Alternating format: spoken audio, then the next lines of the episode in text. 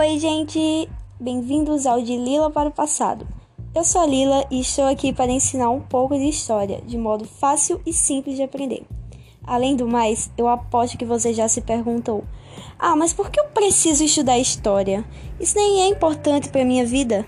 Bom, existem muitos motivos e se você me acompanhar nessa viagem ao passado, eu prometo que eu vou te mostrar a importância de estudar essa matéria que muitas vezes é tão desvalorizada por aí.